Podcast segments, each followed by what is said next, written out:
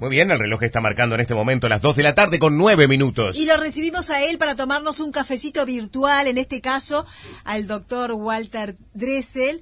El tema de hoy me gustó mucho y a Robert también le gustó y le viene muy bien. Mente sana, cuerpo sano. ¿Cómo estás, Walter? Bienvenido. Buenas tardes, ¿qué tal Robert? ¿Qué tal Natalie? Saludo muy grande para la audiencia. Tú sabes que yo elegí este título porque durante muchos años cuando un paciente o una paciente venía al consultorio y planteaba una situación emocional, inmediatamente los médicos teníamos la costumbre de derivarlo al médico psiquiatra. Y con el paso de los años yo me fui dando cuenta de que los problemas que nosotros tenemos con la vida de todos los días no son patrimonio del psiquiatra, porque no se trata de una enfermedad mental sino se trata de las dificultades naturales que tenemos los seres humanos para sortear los desafíos que nos plantea la existencia. Pero lo cierto es de que cuando la mente está enferma por un problema o una sucesión de problemas que no podemos superar, el cuerpo termina enfermando. Por eso, en determinado momento, nos dimos cuenta, o yo por lo menos me di cuenta, que el cuerpo físico y el cuerpo emocional que tenemos todos los seres humanos van unidos de la mano, o sea, van juntos por los caminos de la vida. Y cuando uno está mal, inexorablemente el otro también está mal. O sea, un eh, cuerpo enfermo por cualquier dolencia termina atribulando el alma. Y un alma enferma termina enfermando el cuerpo, no inmediatamente, porque todos tenemos eh, mecanismos de defensa que son diferentes para una persona a otra. Algunas personas tienen una resistencia mayor, otros tienen una resistencia menor, pero lo cierto es que si no actuamos a tiempo, tanto el cuerpo emocional como el cuerpo eh, físico terminan enfermando. Hablar de esto también es hablar de que uno debe concebir eh, al ser humano como un todo, ¿no? Porque si no hablamos de una parte, como el cuerpo por un lado y la mente por otro. Esto no está disociado. Claro. Claro, de ningún modo está disociado y yo creo que el enfoque de la medicina del siglo XXI tiene que tender hacia eh, un análisis integral del ser humano.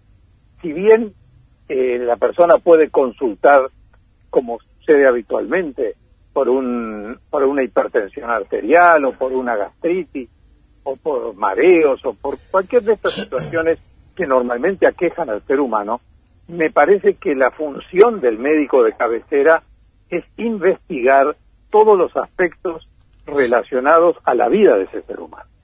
¿Por qué? Porque nos hemos encontrado muchísimas veces con una íntima relación entre situaciones conflictivas que tiene esa persona con el medio ambiente, con su entorno, con su familia, y que terminan, desembocan finalmente en eh, la aparición de una enfermedad orgánica.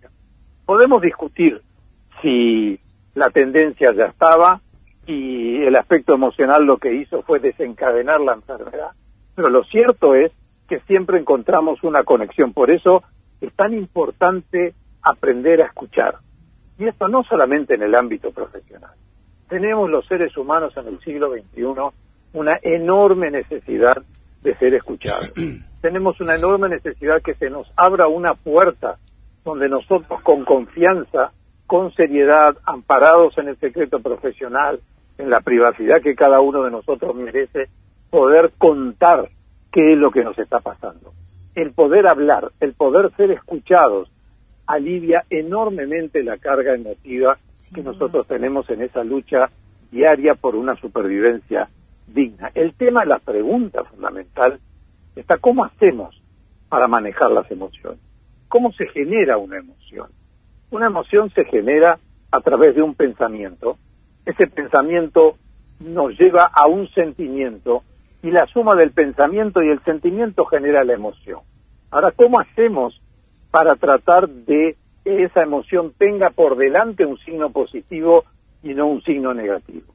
Ahí me parece que el diálogo, primero con nosotros mismos, tomando ese café con nosotros mismos, es fundamental.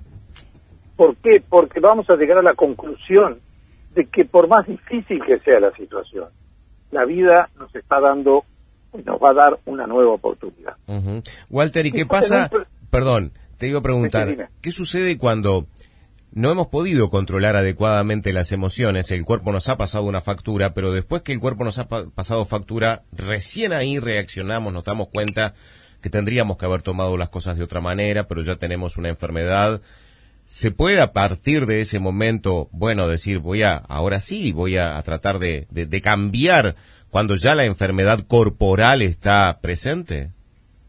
Claro, eh, a veces, si esa enfermedad corporal física es tomada en las primeras etapas, quizás la podamos revertir o quizás podamos atenuar su efecto. Pero lo que la audiencia tiene que tener claro es que los cambios que nosotros podemos hacer en nuestra vida los tenemos que hacer antes de caer al precipicio.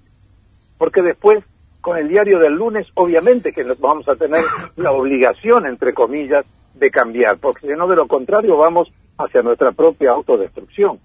Entonces, cuando nosotros vemos, sentimos que estamos ingresando en un túnel oscuro y que eso nos está alejando del bienestar que cada ser humano merece, es el momento de tomar decisiones. Y si no las puedo tomar solo o sola porque me es muy difícil, porque cambiar el escenario donde se desarrolla nuestra vida no es sencillo, bueno, entonces tengo que pedir ayuda. Y esa ayuda, yo siempre lo digo, no necesariamente tiene que ser un profesional. Esa ayuda puede provenir de un familiar, puede provenir de un religioso, en el caso de que la persona profese una determinada fe, puede provenir de un amigo o de una amiga que nos merezca ascendencia, pero alguien, como dije antes, que esté dispuesto a establecer una escucha empática, es decir, a escucharme en mi marco de referencia. Yo tengo que poder contarle cómo siento yo las cosas para que esa persona me dé su opinión y luego confrontaré lo que yo pienso con lo que esa persona me ha dicho y bueno, luego en el silencio y en la tranquilidad de la madrugada tendré que tomar la mejor decisión, aún sabiendo que tomando la mejor decisión no voy a tener garantía de que eso sea la solución. Pero por lo menos di el primer paso para subir el primer peldaño de esa escalera que me va a llevar a cambiar mi modo de ser y mi modo de estar en la vida. Por eso es que atender las emociones se convierte en un tema fundamental. ¿Nos podemos dar cuenta si la dolencia es eh, de parte del cuerpo físico o de parte del cuerpo emocional? Bueno, eh, a ver, hay situaciones que están íntimamente ligadas. O sea, cuando uno en el consultorio atendía a un paciente con una hipertensión arterial, y le preguntaba simplemente, bueno, eh, cuénteme un poco cómo es su vida, ahí podíamos ver que el estrés permanente que esa persona podía tener culminó en una hipertensión arterial. Hay otras enfermedades crónicas incurables en las cuales hasta el día de hoy no sabemos exactamente la causa, pero sí sabemos que emociones alteradas sustentan la enorme mayoría de las enfermedades. O sea, a ver, eh, yo mm, me gusta decir siempre que hay una parte ortodoxa en el ejercicio de la profesión médica, que es buscar exhaustivamente las causas físicas de la enfermedad. Pero paralelamente a esa búsqueda que no podemos abandonar jamás, tenemos que hacer la otra investigación para darnos cuenta que quizás en el fondo más profundo de la génesis de las enfermedades vamos a encontrar una causa emocional que lentamente va horadando y va eh, alterando lo que tiene que ser la armonía que tiene que haber entre lo físico y lo emocional. Y por lo tanto, esas emociones negativas que quizás guardamos durante muchísimos años, mm. porque no nos hemos animado a tratar de eh, laudar esa deuda que tenemos con nosotros mismos, terminan realmente generando la enfermedad. Si uno va a la profundidad de la vida de cada uno de los seres humanos, vamos a encontrar que la gran mayoría de las dolencias que nos aquejan tienen una base emocional. Por eso es tan importante que nosotros no permanezcamos con esas emociones negativas durante mucho tiempo. El perdonar, el perdonarnos a nosotros mismos, el aceptar que somos seres humanos falibles y que tenemos fortalezas y debilidades, alivia enormemente la carga y la culpa que muchas veces tenemos cargando esas emociones negativas. Walter, ¿hay algún órgano en particular que sufra más un desequilibrio emocional, ya sea el corazón, el estómago, el hígado, los riñones? Eh, sí, lo hay, pero no en forma global. O sea, cada ser humano tiene su punto gatillo. Es decir, hay personas que las emociones negativas le generan primero una gastritis y posteriormente una úlcera gástrica o duodenal. En otras personas, eh, las emociones negativas acumuladas le darán primero una hipertensión arterial y terminará probablemente haciendo un infarto. Otras personas tienen otro tipo de alteraciones que generalmente se dan en dos sectores fundamentales que son el cardiovascular y el en el digestivo, ¿verdad? En, tanto sea a nivel eh, gástrico como a nivel de intestino grueso, o sea, son generalmente los puntos disparadores y cada uno debe conocer su propio cuerpo y saber cómo controlar con su médico de cabecera ese que es, entre comillas, su sector más débil, que es el sector depositario de la acción negativa de esas emociones. Eh, ¿Hay algún eh, trabajo, si, se puede llamar de esta manera, que podamos hacer? Eh, viste que hay personas que, que tienen como más control en, en, su físico y en sus emociones, ¿no? De repente dicen, bueno, no, yo de esto ya no me hago más problema. Y vos decís, pero ¿cómo hace? Yo no puedo. Yo soy súper emocional y me pasa que me involucro con un montón de cosas que esta persona dice, yo con esto ya está lo hace a un lado y puede eh, controlar más sus emociones y por lo tanto se resguarda más en lo físico, ¿no? Este y, puede cuidarse si se quiere un poco más. ¿Hay algún control que se método?